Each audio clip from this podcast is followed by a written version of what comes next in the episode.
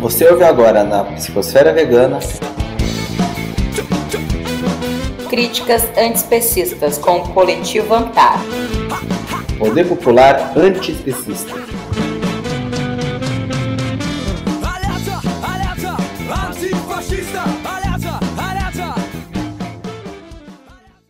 Bom, fala pessoal, essa aqui é a segunda coluna da Antar, em parceria com a Psicosfera Vegana. A gente quer agradecer bastante aí o espaço mais uma vez. E hoje a gente está aqui para falar sobre militância. Então, antes vamos para as apresentações. Meu nome é Marcos Pavani, sou militante da Antar. Ana, se apresente aí, por favor. Oi, é, eu sou a Ana, eu também sou militante da Antar. E é isso. Legal, Ana, é um prazer estar dividindo esse espaço aqui com você, viu? Prazer é meu. Bom, pessoal, o assunto do mês passado a gente falou sobre racismo dentro do movimento vegano, né? Ficou um papo muito legal que eu fiz lá com o Renato, então se vocês não conferiram ainda, tá disponível no feed da Psicosfera Vegana, né, nos principais aplicativos de podcast. Mas também, se vocês preferirem em vídeo, tá disponível no IGTV da Antar e no canal do YouTube da Psicosfera Vegana também. Então, vão lá conferir. Esse assunto, quando a gente falou sobre ele, a gente mencionou esse fenômeno, né, que acontece com a cooptação do capitalismo de muitas das pautas, né, da despolitização de algumas palavras. Essas palavras acabam perdendo o significado. Então isso acontece com a palavra veganismo. É o que o mercado liberal quer colocar no nosso imaginário, né, que essa palavra não teria mais nenhum cunho político, né, nenhum cunho antissistêmico, e significaria somente uma dieta livre de ingredientes de origem animal. Agora, isso acontece com várias palavras, né, não é só com o veganismo. E militância também é uma palavra que acaba acontecendo muito, né? Esse termo acabou, acabou se banalizando, né? Com jargões como descansa militante, né? Então aí acaba virando, acaba até que criando um, um preconceito, né? Uma, um pé atrás, assim, com pessoas que se dizem militantes, é, sendo que a gente às vezes nem sabe exatamente o que é militância, né?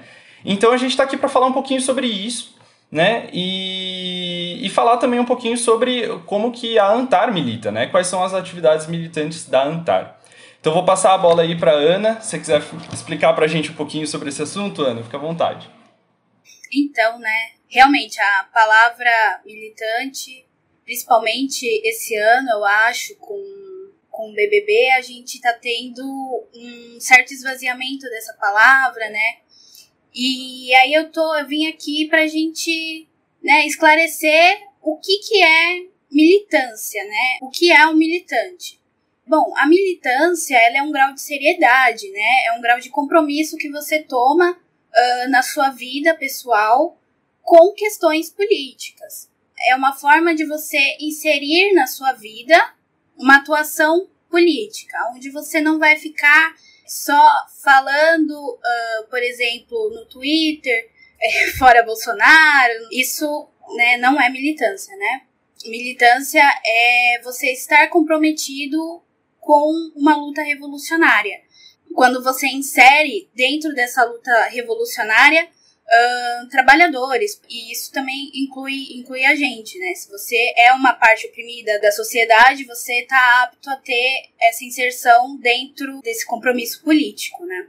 E aí, o que acontece é que no trabalho da militância também está incluído muito da organização, da disciplina, da prática política, tem uma centralidade. Essa é uma das características da militância. É importante a gente frisar também que a militância ela está inserida num contexto coletivo. Então, para você ser um militante, é importante que você esteja organizado, que você tenha é, uma organização política por trás da onde é, você quer atuar, por trás da causa que você quer atuar o que é muito diferente do ativismo, né? Que é mais uma causa individual, às vezes por uma única causa, né? Mas o ativismo também é muito importante porque ele faz a ponte entre algumas organizações, às vezes organizações que não têm diálogo, às vezes o, o ativista, né? Muitas vezes o ativista pode sim fazer essa ponte entre organizações. Basicamente é isso, né, Marcos? Legal, Ana, legal. É, eu achei muito legal um vídeo que a Dimitra Vulcana, a doutora Drag, fez esses dias, falando um pouco sobre militância também. E ela, além de falar o que é militância, ela fala o que não é militância. Então, assim, pessoa que comenta opinião da internet apenas não é militante. Pessoa que anda sozinha e nenhum partido ou coletivo serve para ele não é militante. É um pouco isso, né? A gente voltar esse significado da palavra militante é muito importante.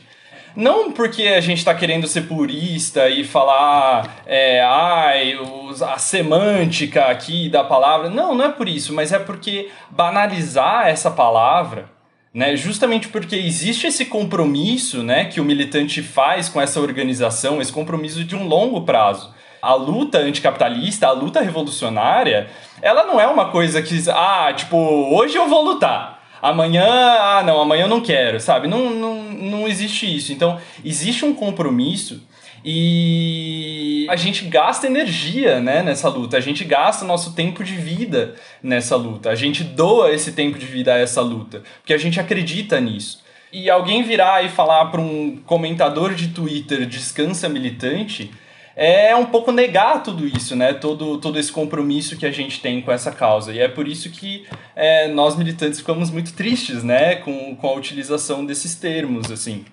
E porque, assim, é, o que mais tem é militante cansado. Porque a gente tá, a gente tá cansado, cara, porque não, não é simples, né? Você se doar a essas causas, se dispor a construir junto uma sociedade mais livre, uma sociedade mais justa, é uma tarefa gigantesca e tem muita tarefa e poucas pessoas para fazer, né? Então, assim, a gente queria descansar, né? Só que para poder descansar, a gente precisa de mais gente, né? A gente precisa de mais militantes, mais pessoas organizadas, mais pessoas comprometidas. E eu queria trazer aqui, eu estava é, lendo, eu estou lendo, eu estou num grupo de estudos da Pedagogia do Oprimido, do Paulo Freire. E aí eu queria trazer aqui um trecho dele que casa muito com esse, com esse assunto que a gente está falando. E ele está falando o seguinte: o que pode e deve variar em função das condições históricas, em função do nível de percepção da realidade que tenham os oprimidos, é o conteúdo do diálogo. Substituí-lo pelo antidiálogo, pela sloganização, pela verticalidade, pelos comunicados, é pretender a libertação dos oprimidos com instrumentos da domesticação. Pretender a libertação deles sem a sua reflexão no ato dessa libertação é transformá-los em objetos que devem se salvar em um incêndio. É fazê-los cair no engodo populista e transformá-los em massa de manobra. Então, aqui a gente vê esse outro caráter da militância, né? A militância não é assistencialismo. Por exemplo, a gente vai falar um pouco disso mais pra frente, mas a Antar faz a, a ação de entrega de marmitas veganas para pessoas em situação de rua. Mas a, a, ação não se resume a isso, né? Não é simplesmente dar uma comida para essas pessoas. Isso é super importante, é óbvio. Né? Essas pessoas são pessoas que estão passando fome, mas não se resume a isso né, a gente também tem um diálogo com essas pessoas, a gente conversa com essas pessoas porque a gente quer construir essa sociedade junto com essas pessoas. A gente quer a ajuda delas, né? Nós queremos é, ser aliados delas e que elas sejam nossos aliados também. E eu acho interessante isso, né, que o Freire traz sobre a domesticação. Né, ele fala que a gente tentar fazer esse trabalho né, de criar essa sociedade sem esse diálogo, sem essa reflexão, é quase como uma domesticação, né? E aí é, é muito legal a gente falar sobre essa interseccionalidade das lutas. A luta antiespecista, ela está muito conectada com a luta de classes. Né, ela está muito conectada com a luta feminista, ela está muito conectada com a luta antirracista, né, que foi o tema da nossa última coluna. E eu acho a domesticação né, um ponto muito interessante. Assim, o, o Keith Thomas ele traz num livro dele também o que ele chama de uma concepção intervencionista e manipuladora da vida política. Foi o que a domesticação trouxe. Então ele fala que a domesticação ela se tornou um padrão para outros tipos de subordinação social, como por exemplo o governador sendo um bom pastor e o bispo também com a sua pastoral, e animais dóceis, leais, obedecendo aquele mestre atencioso né? Então a gente percebe como que esse esquema de domesticação dos animais é transferido, né, é, é utilizado também para oprimir os próprios seres humanos. Né? E é por isso que a gente entende esse conceito de interseccionalidade, que essas lutas elas estão conectadas e não tem como desconectar elas. E aí voltando para o Freire é o que ele fala, ele fala ninguém liberta ninguém, ninguém se liberta sozinho. A construção dessa sociedade livre ela se dá em comunhão, né? Todos juntos em comunhão. E é a militância sobre isso. A militância é sobre o coletivo e é sobre essa organização que vai para além do indivíduo. E não só isso, mas que ela também tem uma estratégia política, né? Ela tem táticas e estratégias para a gente tentar levar a sociedade, guiar a construção dessa nova sociedade é, através do que a gente acredita, dos nossos valores. Bom, legal, Ana. E agora, saindo um pouco mais desse lado teórico, né, vamos falar um pouco mais da, da prática, né, sobre a, o que, que a Antar faz, né. Eu já cheguei a mencionar sobre a distribuição de marmitas, mas, enfim, eu acho que você até, inclusive, participou, né, se você pudesse comentar um pouco mais sim, sobre isso. Sim. A Antar tem várias atuações em vários locais, entre elas é essa, né, a ação das marmitas, e quando a, a pandemia tinha acabado de começar, a gente conseguiu bastante marmita, né? Acho que em torno de 50, para fazer essa ação. E o nosso. A nossa questão não é chegar com um prato de comida para a pessoa e falar: ó, oh, coitadinha, eu sei que você tá com fome, toma, come. Não é isso, como você disse, não é uma questão de assistencialismo é uma questão de que muitas vezes aquelas pessoas que estão ali, elas estão com fome? Sim, elas estão com fome, mas o que bate também é a falta de conversa. As pessoas não conversam com essas pessoas. Pessoas em situações de rua são invisíveis. Então, quando você senta para conversar com essas pessoas e é, é, você vê que elas estão abertas a te ouvir, elas querem conversar. Eles gostam muito disso. As pessoas em situação de rua gostam muito disso. De poder conversar com você, de poder ter alguém para falar alguma coisa a mais. E é por isso que a gente diz que pessoas em situação de rua são sim é, agentes revolucionários. Durante 2020, muita gente ficou sem casa, muita gente perdeu suas moradias. E esse ano de 2021 a gente fez de novo as ações das marmitas e o que a gente pôde notar foi que as pessoas sequer queriam conversar com a gente, porque elas estavam com muita fome. A gente quase não teve um momento de sentar e conversar com essas pessoas, porque essas pessoas estavam com fome. Então, é aí que a gente vê como o, a pandemia se agravou e devastou muita gente. E o trabalho que a Antar faz é um trabalho muito importante. As pessoas às vezes acham assim: ah, mas não adianta você entregar um, um panfleto falando sobre veganismo para essas pessoas, porque essas pessoas não vão entender o que é veganismo. Olha, Marcos, a gente tava lá e enquanto a gente estava entregando as marmitas, uma senhora pegou e falou assim: parece até fanfic, mas não é fanfic. Tem outras seis, sete pessoas para te confirmar o que eu tô dizendo aqui. Mas a moça pegou e falou assim: ah, vocês são é, evangélicos? Porque muitas vezes eles acham que a gente é da igreja, né? Porque a igreja tem muito esse costume de fazer as doações. E aí a gente falou, não, mas assim, nem deu tempo de explicar pra moça o que, que a gente era, porque ela queria pegar a marmita e ir embora e comer. Aí a hora que ela pegou o panfleto, ela leu assim, ela falou: "Ah, vocês são vegetarianos". Você percebe que as pessoas têm sim, as pessoas em situação de rua têm sim noção do que é um vegetarianismo, do que é um veganismo. Então, assim, como você pode dizer que essas pessoas não são sujeitos de luta política, né? São sim. E é muito interessante como a questão da moradia está inserida também dentro do veganismo. Porque quando a gente sai para fazer essas ações, a gente percebe que pessoas em situação de rua são pessoas que perderam o seu direito à moradia. Pessoas que estão ocupando é, um espaço, que estão ocupando um local que está lá abandonado, é uma questão de moradia. É uma questão aonde o governo ele simplesmente lava as mãos dele E aí, qual que é o papel do veganismo? Qual é o papel da militância vegana dentro é, dessa questão da moradia, né? Nossa questão é, é que a gente está sempre em contato com essas pessoas. São pessoas que per perderam suas casas, são pessoas que estão vivendo na rua há muito tempo, são pessoas que precisam de uma moradia. E aí entra também a, as, as hortas comunitárias, que é o, o alimento, né? Então, é, o que eu consigo ver enquanto estudante de arquitetura e urbanismo é que a gente tem uma questão muito forte de moradia e de ocupação de, de espaços que estão vazios dentro do veganismo.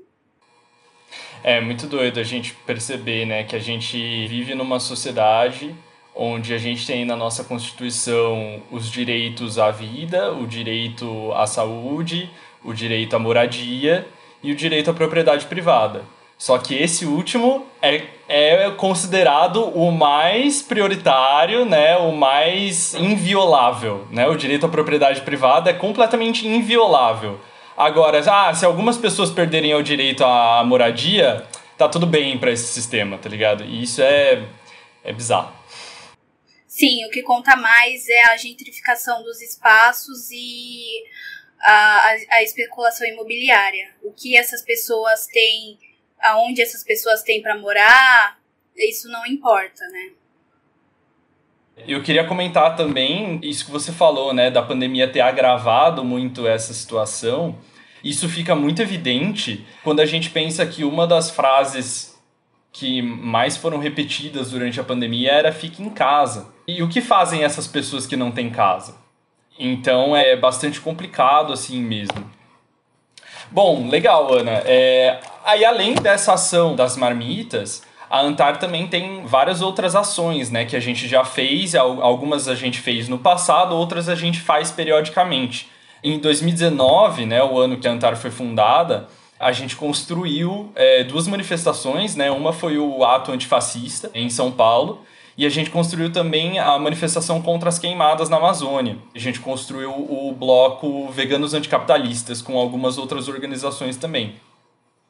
A gente participou de várias feiras e eventos autogeridos, né? São feiras libertárias. E a gente teve uma tímida inserção num sindicato também, além de, das ações de panfletagem e colagem de lambes, né? Que isso é, também é bastante importante. Mas uma coisa que eu queria mencionar aqui também é uma ação que a gente está fazendo agora, né? Isso está numa fase inicial, assim, mas que é a ação com a ocupação São Remo, né? Que está rolando lá do lado da USP agora, perto do Hospital Universitário. Então tem uma ocupação lá e eles estão precisando de ajuda com muita coisa, né? Eles estão precisando de ajuda com, com água, com alimentação, com ferramentas, com madeira, produtos de limpeza, produtos de higiene. Então a, a Antar também foi, né? Alguns militantes da Antar foram para lá, ajudaram na limpeza do terreno, né? Porque eram terrenos que, que tinham bastante lixo. E participaram de assembleia, conversaram com o pessoal de lá. A gente tem o sonho de construir uma horta comunitária lá com eles, né? Isso está ainda é, é, um projeto bastante embrionário, mas que está caminhando aí ao, ao, longo das semanas. Então é isso, gente. Tipo, a gente queria dar aqui uma visão um pouco mais ampla, né, do que, que é militância e quais são os trabalhos militantes que a Antar realiza, né? E é, chamar atenção aí para essa ocupação da São Remo né? Então, mesmo que você não participe da Antar, mesmo que você não esteja organizado e não seja um militante, você ainda pode ajudar, né? O pessoal da São Remo, eles precisam também de mão de obra, né? Então, assim, se você puder, né, quiser fazer uma doação, os dados para doação estão no Instagram da Antar, tá? AntarVegan. Então, deem uma conferida lá. E eu deixo aí as últimas palavras com a, com a Ana. Se você tiver mais alguma consideração, Ana. Fica à vontade. Acho que eu vou finalizar dizendo que a ocupação São Remo realmente está precisando é, de ajuda e que essa ajuda vai ser muito bem-vinda. E sobre a questão das hortas comunitárias, é algo que a Antar, se eu não me engano, já fez também é, no Belenzinho, aqui na Zona Leste de São Paulo. essa questão da horta comunitária é muito importante pra gente, porque o veganismo popular tem pauta também a soberania alimentar, né? Soberania alimentar é você comer o que você pode, o que você quiser, e sem que isso te prejudique, né? Sem agrotóxicos, sem veneno. Porque comer salsicha e nuggets ultraprocessados não é alimentação saudável, né? Não, não. E, é, e faz muito mal, né? É cancerígeno até. Tá classificado como um dos alimentos que mais tem potencial. Mesmo nível do tabaco, né? Sim, sim, isso mesmo. Então, assim, é, acho que é isso, Marcos. Perfeito, Ana. Obrigado mesmo, viu? Agradeço muito a tua participação. Agradecer mais uma vez a Psicosfera Vegana, é, o trabalho aí do Adriano, da Débora, eles estão mandando ver. E é isso, gente. Valeu, tchau, tchau.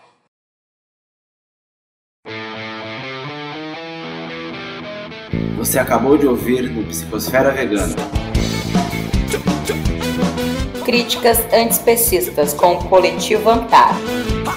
Poder Popular Antiespecista.